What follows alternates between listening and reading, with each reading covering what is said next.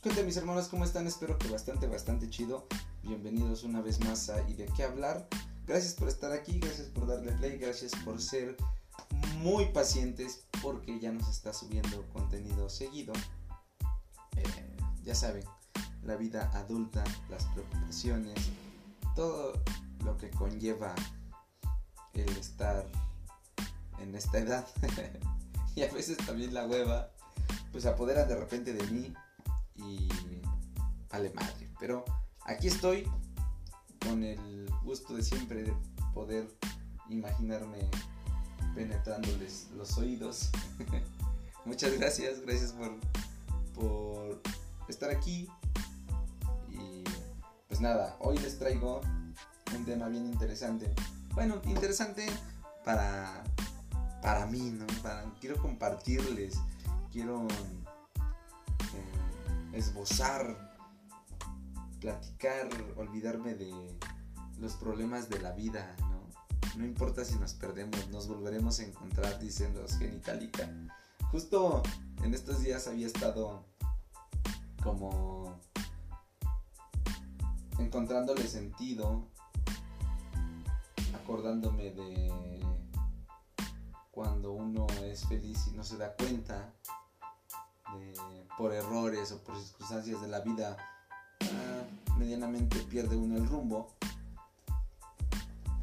Y me acordé que hace unos años, pues estaba escuchando a los genitalica, ¿no? De repente como que hay lapsos donde me soy de esas personas que se enfoca mucho o se pierde mucho en, en algún género que descubre, obviamente menos eh, y afortunadamente en los corridos tumbados y esas ondas creo que mis oídos no lo toleran, entonces en eso no, pero justo escuché un disco que escuchaba por ahí de hace como 10 años, yo creo. Más o menos. Sí, yo creo que sí, es fácil. Que es el Sean Todos, bien, eh, Sean Todos Bienvenidos, me parece. De Genitalica. Y justo tienen ese intro, ¿no? De no importa si nos perdemos, nos volveremos a encontrar. Y pues nada, aquí ando. A veces el síndrome del impostor se apodera y me dice, güey, no lo estás haciendo bien. Mm, eres una, eres la mamada para hacer eh, contenido. Así es que déjalo, olvídate. Pero de repente llega el mm, contestatario y dice, Nel, ¿por qué? A huevo que lo voy a lograr, a huevo que lo voy a hacer. Y aquí me ven, aquí me escuchan más bien. Ojalá algún día me vean. Eh, Esperemos, esperemos que sí. Pero bueno, ya después de este de estar de quejoso, de estar ahí de miren cómo sufro, les vengo a platicar de uno de los libros, de un autor más bien, que ha llegado a mi vida, que lo tengo presente, que espero poder aprender algo, compartirles algo también. Siempre es bueno, ¿no? Como tener estos acompañantes de vida, yo les, yo les llamo, estos acompañantes literarios, estos, amigos literarios, ¿no? Que se convierten en, parte de tu vida, de tu día a día. Eh, normalmente ocupo el traslado al, trabajo para echarme una leidita y a veces cuando no puedo dormir o así, también lo hago, ¿no? Y justo encontré a Jack Kerouac, un escritor y poeta estadounidense nacido por ahí del 12 de marzo de 1922, con fecha de fallecimiento 21 de octubre del 69, a los 47 años. De hecho, hace un mes cumplió 101 años, ¿no? Estaría cumpliendo 101 años si no le hubiera metido tan macizo a las drogas, al alcohol, al desmadre, pues a todo lo que nos conlleva a una vida pues eh,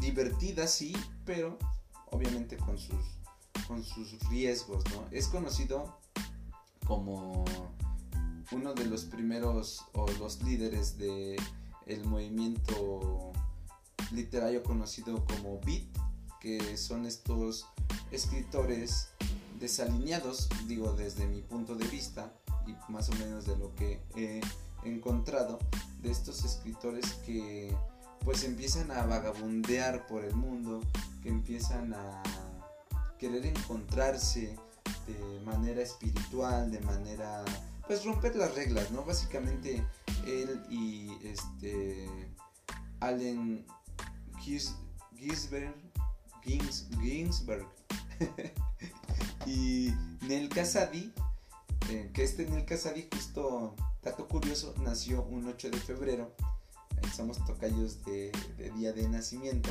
obviamente él unos muchos años antes que yo, y hay una teoría que no sé si ustedes la, han escuchado, que fallecemos cerca de nuestro de nuestro de nuestro siguiente cumpleaños o de nuestra fecha de cumpleaños más bien y entonces él falleció un 4 de febrero este este Neil no les, hablo de, de, Neil y de Allen porque fueron como los, los precursores y justo con ellos emprende este este viaje que plasma en su, en su libro En el Camino, ¿no? Digo, obviamente les cambia por ahí el, nombre, pero son sus, sus, este, sus alter egos, ¿no? De, estos cuates con los que emprende este, este viaje, ¿no? Y pues En el Camino es una de las novelas más famosas de Jack Kerouac, me atrevo a decir que la más famosa. He estado viendo, eh, también aparte de, ser, eh, como les decía, ¿no? Es, poeta y escritor. Ya me he estado, o sea, por ejemplo, ya leí En el Camino, que es el que les voy a hablar, y tiene otras que la verdad es que están muy, muy interesantes. Es de estas cosas que de repente te encuentras y son unas, unas joyitas, ¿no? Y dices, güey, qué, qué, qué padre poder estar leyendo a este tipo de, personajes que obviamente te, expanden, te abren el panorama y creo que eso siempre es bueno cuando digo si ustedes tienen la oportunidad de encontrar o les llama la atención de repente algún título, algún autor, creo que es, es bonito por lo menos tener ahí, eh, no leerlos y devorarte los libros en rápido, pero creo que si los tenemos ahí en nuestro pues en nuestra biblioteca virtual que más o menos es lo que yo ando haciendo pues están ahí con posibilidades de algún día ser leídos no entonces pues es, bueno y eso eso es lo que yo normalmente practico y justo eh, pues ya les voy a contar un poquito de, de esta novela no em, es una obra clave de la literatura estadounidense, ¿no? Fue publicada por ahí de 1957, aunque pues hay datos fidedignos que eh, estos sucesos o esta historia pasó en 1948 y 1949.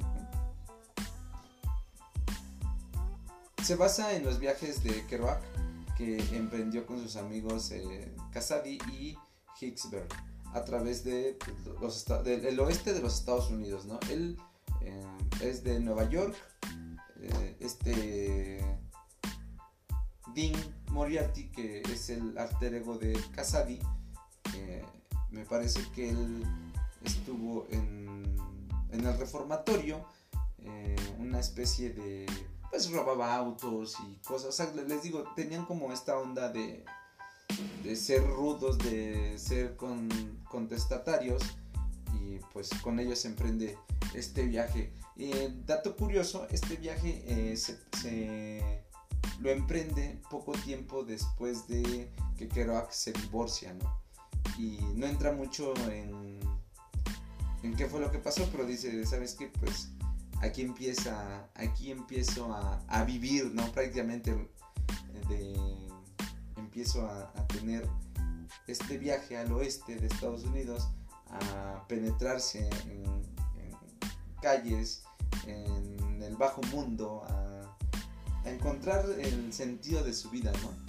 Eh, esta novela, como les digo, está narrada por Sal Paradise, que es el alter ego de, Jack Kerouac, eh, un escritor bohemio que vive en Nueva York y que está cansado de su vida monótona y convencional. Decide entonces emprender un viaje hacia el oeste, donde conoce a Dean Moriarty. A Dean Moriarty ya lo, ya lo conocía de tiempo atrás, pero solo por cartas que, que este cuate escribía estando en un reformatorio. ¿Por qué? Porque estaba implicado ahí en ciertos, pues, robos de autos. Era, era medio manchadito. Pero sale del reformatorio y llega a encontrarse con, con Kerouac y otros, otro grupo de, amigos de, del mismo, ¿no? Es un joven atractivo, carismático, es esta especie de, de los amigos que de repente le llegan a dar como esa, esa chispa con los que te atreves a hacer cosas muy random, ¿no? Como que es este es esta especie de ángel rebelde que que justo es como tu saca tu lado eh, vale madre y tu lado divertido, ¿no? El que te, el que te, da ese empujoncito para atreverte a hacer, a hacer cosas eh, pues no convencionales, ¿no? Juntos emprenden eh, un viaje a través de Estados Unidos. Justo cuando Dean eh, se marcha a Chicago, eh, Kerouac le dice, ¿sabes qué? Pues yo te voy a alcanzar, ¿no? En algún momento te voy a alcanzar, nada más que la primavera este, florezca bien, porque de hecho de Sal Paradise vivía con su tía ahí en Nueva York, ¿no? Entonces también es como que va... Mm, sí lo voy a hacer, pero aguántame. Aparte de que él estaba escribiendo, me parece, si no estoy en, si no estoy equivocado, estaba justo escribiendo eh, un libro, ¿no? No, no sé cuál. No creo que haya sido, haya sido en el camino, probablemente haya sido otro, pero estaba en esta lucha de, de querer escribir, de, querer plasmar, de encontrarse. Eh, y pues Dean, caso contrario, pues él quería, ¿no? Él quería también como entrar a este movimiento a ser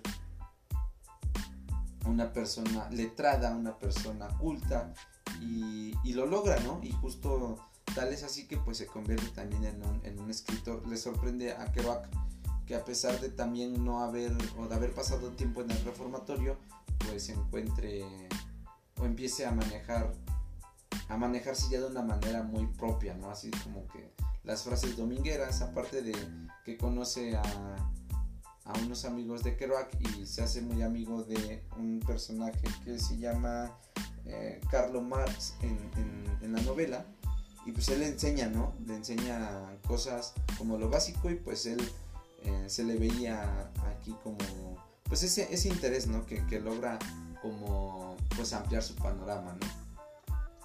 Entonces, eh, pues este viaje lo hacen para buscar nuevas experiencias, la libertad de la libertad que les ofrece andar en el camino, ¿no? Y justo eh, Sal dice, pues no, no voy a encontrar o no iba a encontrar mejor compañía de viaje que a, que a ¿no? Que él nació justo en una, pues en carretera, ¿no? Sus papás, me parece que el papá de Dean también era fue vagabundo y, en este viaje justo lo, empiezan a buscar, ¿no? A lo largo de la, novela, eh, Sal y Dean conocen a una gran variedad de personajes, incluyendo mujeres eh, enigmáticas, eh, excéntricos, vagabundos que los ayudan en su búsqueda, los lleva por ciudades como Nueva Orleans, Denver, San Francisco, y una exploración de, de los diferentes estilos de vida, ¿no? Filosofías, culturas que se encuentran en el camino, ¿no? O sea, ellos también, eh, al ser contestatarios, al no, encajar en el sistema, pues ellos dicen, vamos a encontrarnos. ¿Y cómo nos vamos a encontrar? Pues a través de, estos viajes. No sé si ya se los he contado, pero pasa que cuando tengas oportunidad de, viajar, hazlo porque te amplía el panorama, conoces gente, eh, tienes, eh, sales como que de, tu burbuja, ¿no? De, lo que te dicen que, que, tiene que ser y como debe de ser y ahí te quedas, ¿no? Entonces, justo ellos pues empiezan a, tener estos viajes a través de aventones, empiezan a, conocer vagabundos, empiezan a conocer eh, gente que, les empieza a cambiar la perspectiva, ¿no? Que les empieza a decir, ah, bueno, pues eh, no, no, esto también no está mal, ¿no? Eh, justo hay una parte donde me gusta mucho que, que, dice, se encuentran un vagabundo y ese vagabundo pues siempre quiso ser vagabundo, o sea, les cuenta su historia y es como desde, desde pequeño, cuando iba con su mamá eh, por la por una avenida, por una calle, eh, se da cuenta que un vagabundo está pidiendo pues comida, ¿no? Y alguien se acerca y le da comida y su mamá así como que le dice, ah, pues él, le pregunta, ¿no? ¿Qué, ¿Qué, es esto, mamá? Y ella le dice, ah, pues es un vagabundo. Y dice, mamá, yo cuando sea grande quiero ser un vagabundo. Y justo narra esa, esa, esa parte y es este, este, es este niño que vio un vagabundo y él fue vagabundo y quiso ser vagabundo. Entonces, justo como que esa como identidad, esa, esa búsqueda de lo que tú eres o de lo que tú puedes llegar a ser, pues lo encuentran justo acá, ¿no?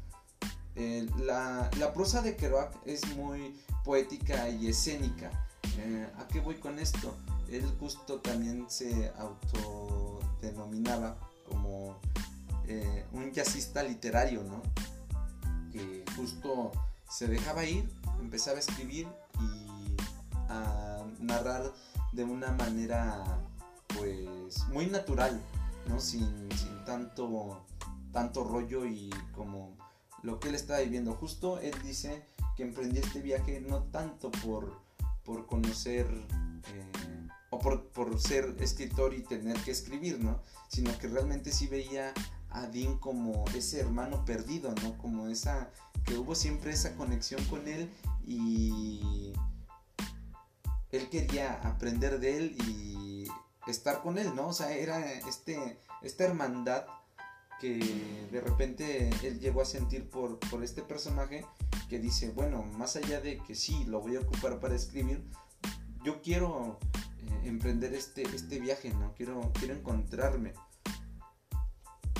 captura el espíritu de una época en la que la gente estaba buscando algo más profundo que la vida institucionalizada, ¿no? Y conformista que se les ofrecía. Salir en camino o en la búsqueda del sentido de vida, ¿no? De, lo, de lo, de lo eh, fuera de lo convencional, ¿no? De cómo tenían que ser las cosas, de, estar adoctrinados, ¿no? Y la novela tiene esta enseñanza de la importancia de la libertad, ¿no? La búsqueda personal y la conexión humana. Una de las principales ideas de la novela es que la vida debería ser experimentada, eh, no simplemente vivida, ¿no? Mm, y justo creo que fue de las cosas que, me, que me gustaron, o que me gustan más, más eh, de, este escritor y justo porque sí te hace cuestionarte, ¿no? Te hace eh, realmente ver si lo que estás haciendo es lo que quieres hacer o lo que te están, eh, el sistema te está orillando a hacer, ¿no? De esta vida eh, que tiene que ser experimental a tope y no justo eh, vivida, ¿no? Simplemente, eh, pues, dejar que pase el tiempo, ¿no? Eh, Kerouac y sus amigos, como se retrata en la novela, rechazan la vida sedentaria y previsible que se les impone, ¿no? Buscan una vida de aventura y exploración. Este tema lo demuestran a través de los, de los numerosos viajes por carretera, su amor por la música y la bebida y su deseo de conocer nuevas personas.